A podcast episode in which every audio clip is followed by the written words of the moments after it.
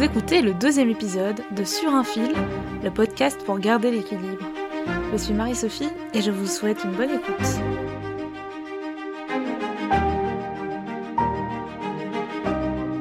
Imaginez que la vie est un long fil et que vous évoluez en équilibre sur celui-ci, tel un funambule, un pied après l'autre. Si chacun progresse à son rythme, sa propre technique et ses capacités, il n'est aisé pour personne de maintenir une cadence parfaite. Dans Sur un fil, j'interroge des hommes et des femmes qui tentent de trouver ou garder l'équilibre entre leur vie familiale et professionnelle, leurs convictions et leurs actions, ou leur vie extérieure et leur vie intérieure. Quel funambule êtes-vous? Avez-vous peur de tomber?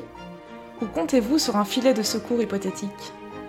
Je vous propose à travers ce podcast des trajectoires afin de vous inspirer et surtout vous donner quelques clés pour tenir en équilibre sur le fil de la vie. Aujourd'hui, je reçois Marie Degy, nutritionniste, qui nous parlera de sa vision de l'équilibre, tant au sein de l'alimentation que dans sa vie de jeune maman et d'entrepreneuse. On abordera entre autres la question d'une alimentation durable, saine et gourmande à la fois, mais aussi comment jongler entre les différents piliers d'une vie épanouissante.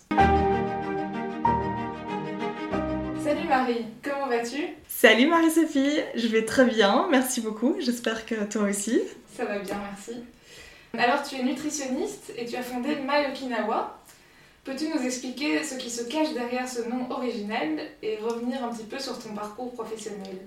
Oui, alors euh, Okinawa en fait c'est un archipel au large du Japon où tu as la plus grande concentration de personnes centenaires au monde grâce à leur alimentation.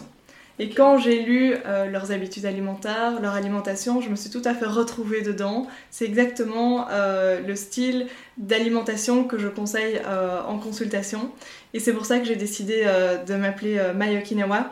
J'aimais bien le nom aussi, je trouvais que ça sonnait bien. Et j'ai décidé de lancer ça après avoir fait donc, des, des études d'ingénieur de gestion à Saint-Louis et à Leuven.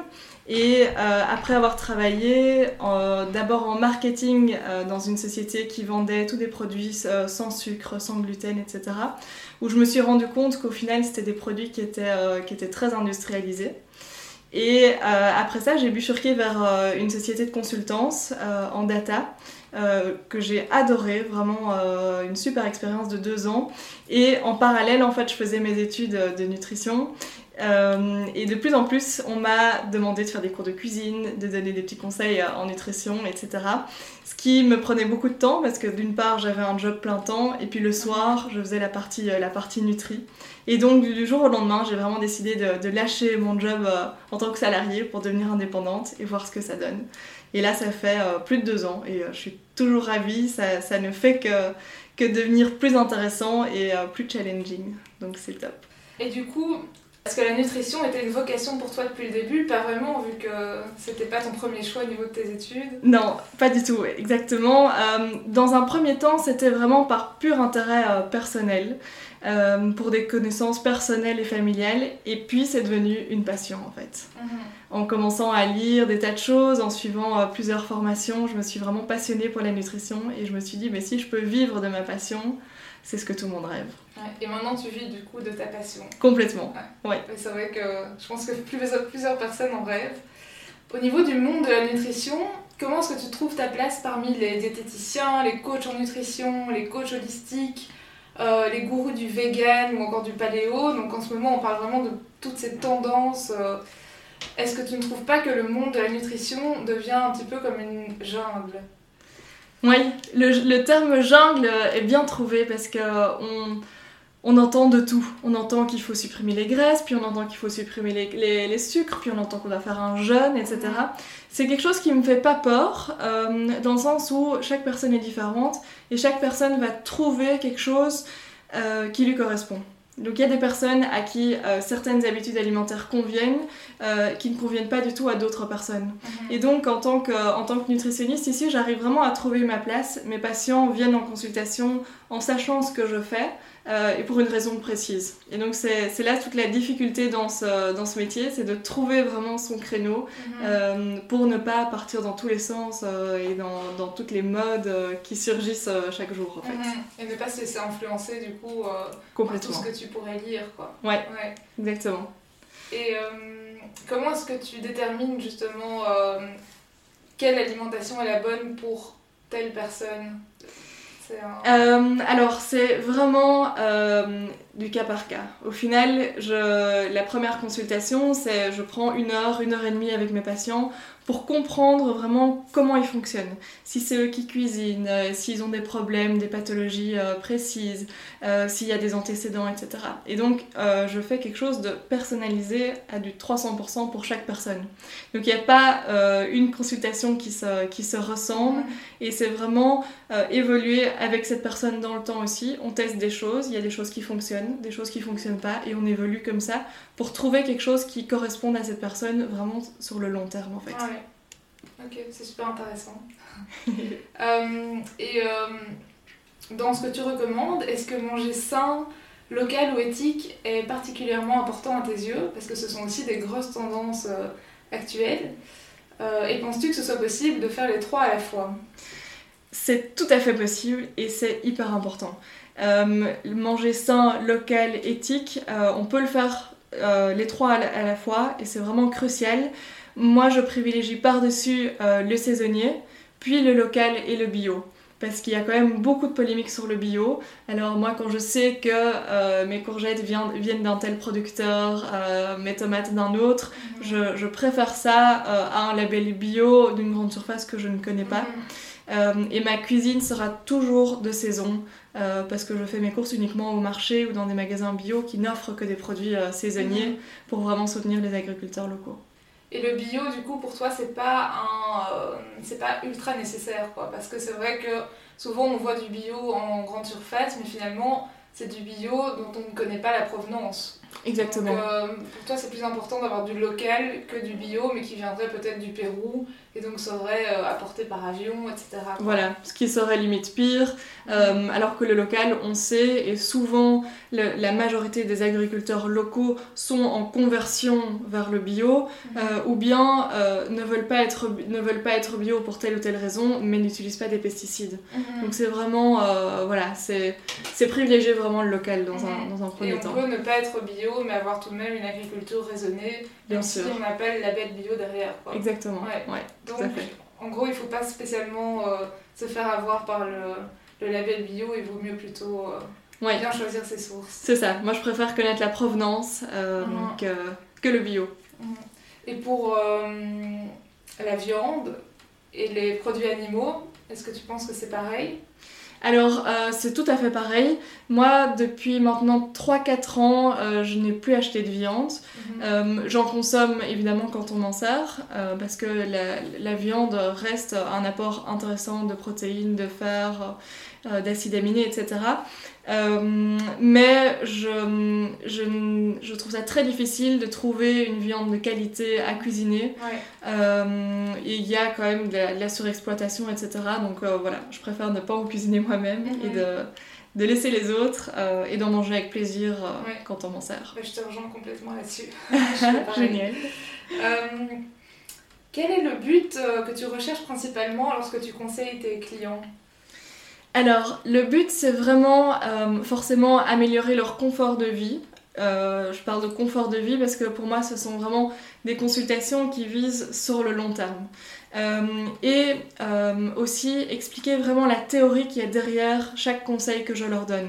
Si je leur dis de manger des, des protéines pardon, salées le matin, euh, j'ai envie qu'ils comprennent que c'est grâce euh, à la dopamine qu'on a besoin de stimuler. Mhm. Des choses comme ça, comme ça ils vont euh, retenir ça et pouvoir le reproduire aussi plus longtemps mhm. plutôt que d'en faire une cure et se dire voilà pendant deux mois je vais manger des protéines le matin. Oui, finalement le prendre comme une contrainte. Quoi. Voilà, exactement.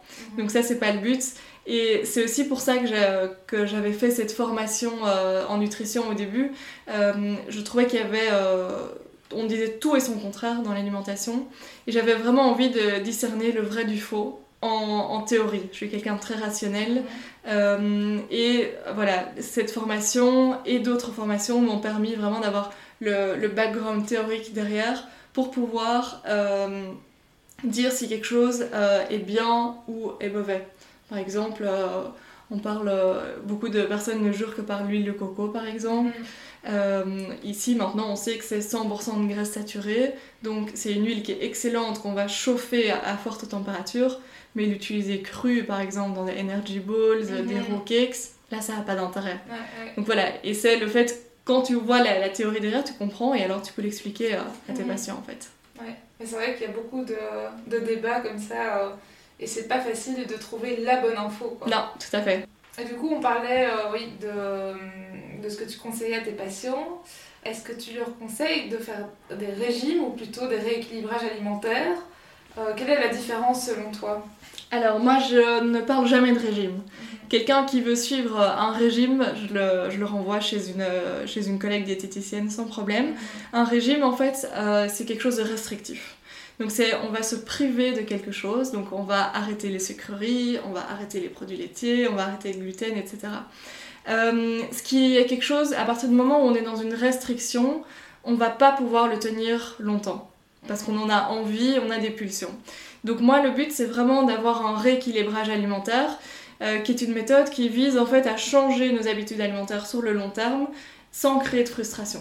Donc on va continuer euh, à manger du sucre, euh, mais on va savoir à quel moment est-ce qu'on va le privilégier, quels sucres sont meilleurs que d'autres. Si on a vraiment envie de craquer, on craque évidemment. Mhm. Et je suis la première à craquer, je suis une grande gourmande, donc c'est très important. Et qu'est-ce que tu réponds alors à des personnes qui viennent te voir parce qu'elles veulent perdre du poids alors qu'ils n'en ont peut-être pas spécialement besoin. Euh, est-ce que tu les envoies vers un, autre collègue ou est-ce que tu essaies plutôt de changer leur état d'esprit? Alors ça c'est très facile, euh, je travaille avec un impédance mètre euh, qui calcule la masse grasse, la masse musculaire, les protéines, etc. Et quand on voit que tout est vert, je peux déjà leur dire que c'est pas nécessaire de, perdre du poids. Et eux le voient aussi grâce, aux chiffres. Après, il y a toujours quelque chose à faire dans l'alimentation. Donc quelqu'un qui, euh, a euh, euh, un poids idéal, on remarque au fait au fur et à mesure de l'anamnèse que cette personne peut avoir des soucis à s'endormir, des soucis de digestion, un peu de reflux, des choses comme ça. Donc au mhm. final, on trouve toujours des choses sur lesquelles travailler en dehors de, en dehors de la mhm. perte de poids. Des habitudes à améliorer. Exactement, ouais. Mhm. Euh, quand tu disais que tu étais une grande gourmande, est-ce que tu penses qu'on peut allier cuisine gourmande, mais vraiment gourmande, et saine? Oui, tout à fait. Tout à fait. Alors, euh, un exemple euh, que je pourrais donner, c'est sur mon blog, je publie beaucoup de recettes. Et beaucoup de recettes sucrées aussi, parce que j'adore, j'adore le sucre. Et dans chaque recette, en fait, je vais euh, baisser le plus possible le sucre, donc les mauvais sucres, donc les sucres simples et les mauvaises graisses, jusqu'à ce que la recette rate. Et puis je mets la quantité juste au-dessus.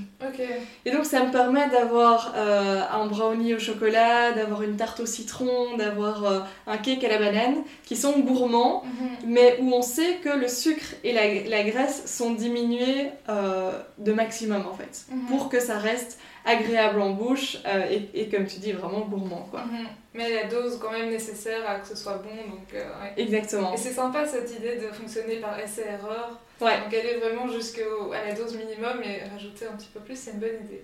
Je vais essayer.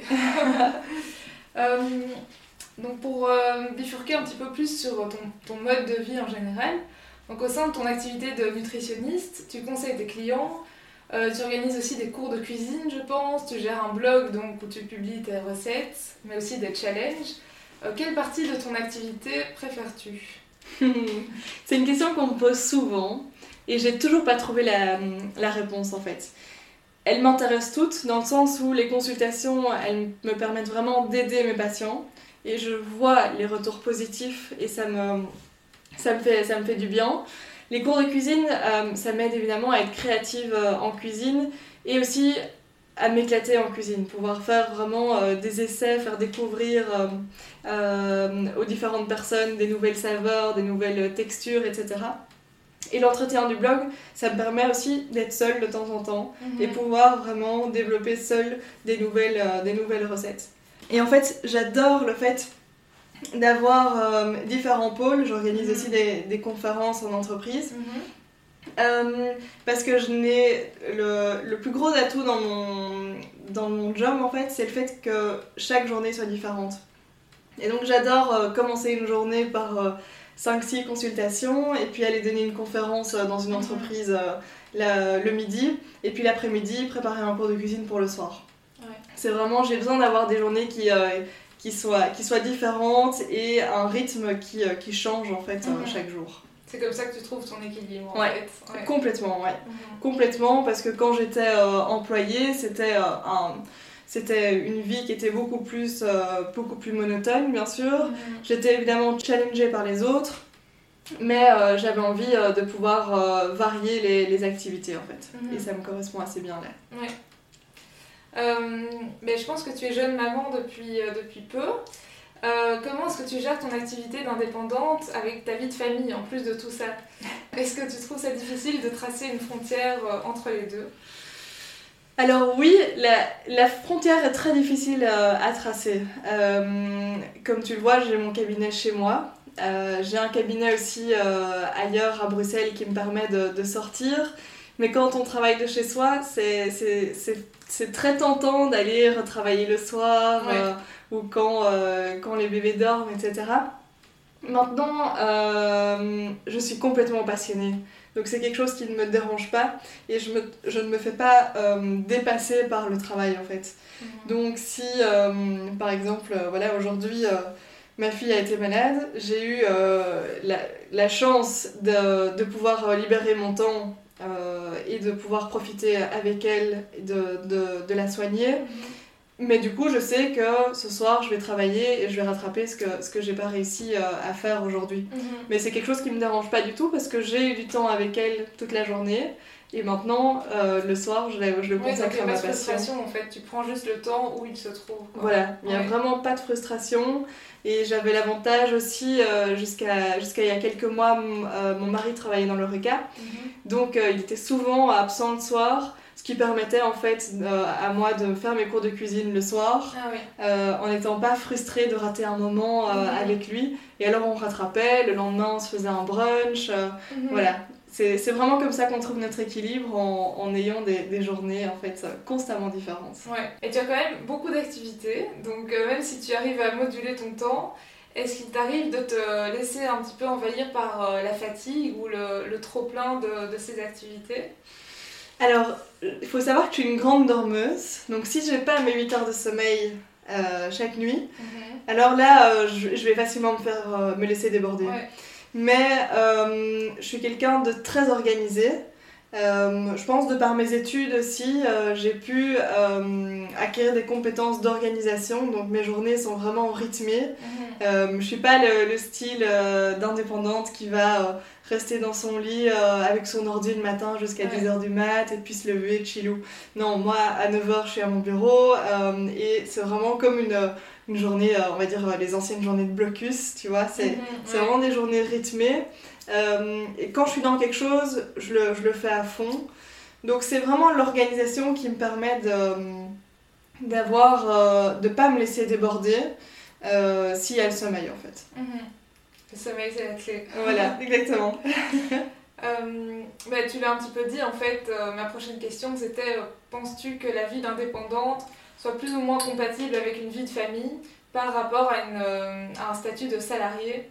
Donc ça, je pense que c'est une question que beaucoup de jeunes parents se posent. Est-ce que je peux me lancer en indépendant ou est-ce qu'il vaut mieux avoir la sécurité d'un statut de salarié mhm, Clairement. C'est évidemment c'est un risque que j'ai que j'ai mesuré euh, longtemps avant de me lancer. Je suis dans mon, dans mon caractère, je suis une fonceuse. Je, je, je, fonce vers des projets sans, sans, vraiment réfléchir à tout ce qui va euh, derrière. Euh, après coup, je suis contente de l'avoir fait. Mais c'est vrai qu'être indépendante, ça, ça, demande beaucoup de temps, d'investissement et beaucoup de risques. Pour ma vie de famille, c'est ce risque est, est contrebalancé en fait par les avantages de, de la femme indépendante. Mhm. Les avantages de pouvoir gérer ses horaires, de pouvoir être épanouie dans, dans ce que je fais, mhm. d'être ma propre chef. Euh, pour moi, ce sont des avantages qui ne vont jamais, euh, qui ne vont jamais en fait euh, être. Te faire regretter ton mm, choix. Voilà, exactement, me faire regretter mon choix parce que voilà, le risque financier pour moi n'est pas, n'est pas important Mhm. et pour l'instant, euh, je touche du bois, mais tout se passe bien. Et euh, est-ce que tu arrives à avoir d'autres loisirs à côté? Donc euh, entre famille, Mai Okinawa, tout ce qui est lié à la nutrition autour. Mhm. Euh, est-ce qu'il te reste un petit peu de temps pour faire d'autres choses, pour euh, vraiment avoir du temps pour toi en fait? Oui, euh, alors je, je suis pas du style à prendre beaucoup de temps pour moi. J'ai besoin de prendre beaucoup de temps en famille euh, et avec les bons amis. Et ça, on, ça, on y arrive vraiment. Euh, on- le week-end, euh, j'arrive à, à, on va dire, presque pas travailler. Donc on va, euh, on va souvent aller chez des amis, on va aller faire des grandes balades en famille, Mhm. voir, nos, voir nos, nos familles, etc. Donc ça, j'arrive à trouver le temps. Après, ma, ma passion reste la cuisine. Donc en fait, même quand Ouais. je suis en train de, de cuisiner le week-end ou en vacances, forcément, je pense à mon activité en disant Ah, mais ça, euh, quel ingrédient est-ce que je mettrais Euh, Est-ce que je ferais plutôt une cuisson vapeur plutôt qu'une cuisson au four? Donc, je suis. Oui, Ça je suis. continue à tourner. Voilà, ça, ça ne s'arrêtera jamais. Euh, mais j'estime pas que je travaille quand je cuisine. Donc, ça, c'est euh, ça, c'est du positif. Et en dehors de ça, on aime beaucoup voyager. Donc, euh, voilà, c'est quelque chose qu'on continue à faire. Mhm. Euh, et qui tous les deux nous procure énormément de, de plaisir euh, et de, de déconnexion. Partir en backpack, Ah ouais. voilà. Même avec un bébé Avec un bébé, ben, on n'a pas encore eu l'occasion de le faire pour Mhm. l'instant, mais on, on va le faire, clairement. Ok. Ouais. Ça m'intéresse aussi, ça, si C'est tu vrai? Donc, dans ce cas. Quels sont tes projets futurs pour euh, Mai Okinawa, si tu en as en particulier, que tu voudrais nous partager? Une indépendante qui n'a pas de projet, euh, ça c'est pas possible. Euh, J'ai tellement de projets, tellement de rêves. Euh, J'ai lancé récemment des cures euh, énergisantes. Mon but c'est vraiment de développer aussi des, des tas de cures différentes pour des personnes qui sont qui ont du cholestérol, qui sont diabétiques, euh, pour des femmes enceintes, euh, pour des adolescents. Donc vraiment euh, essayer d'aller cibler, euh, trouver les bonnes recettes et les bons apports pour chaque profil. Ça, j'aimerais vraiment développer pour essayer de trouver un, un- un public euh, plus large aussi que, Mhm. que seulement dans mes consultations. Et aussi, j'aimerais beaucoup pouvoir voyager dans le cadre de My Okinawa pour découvrir en fait des nouvelles cuisines. J'ai euh, découvert euh, ce, ce mode de vie Okinawa au Japon euh, un peu par hasard. Je me dis qu'il doit y en exister des tas euh, qui peuvent me faire découvrir des, des nouveaux ingrédients, des nouvelles techniques, etc.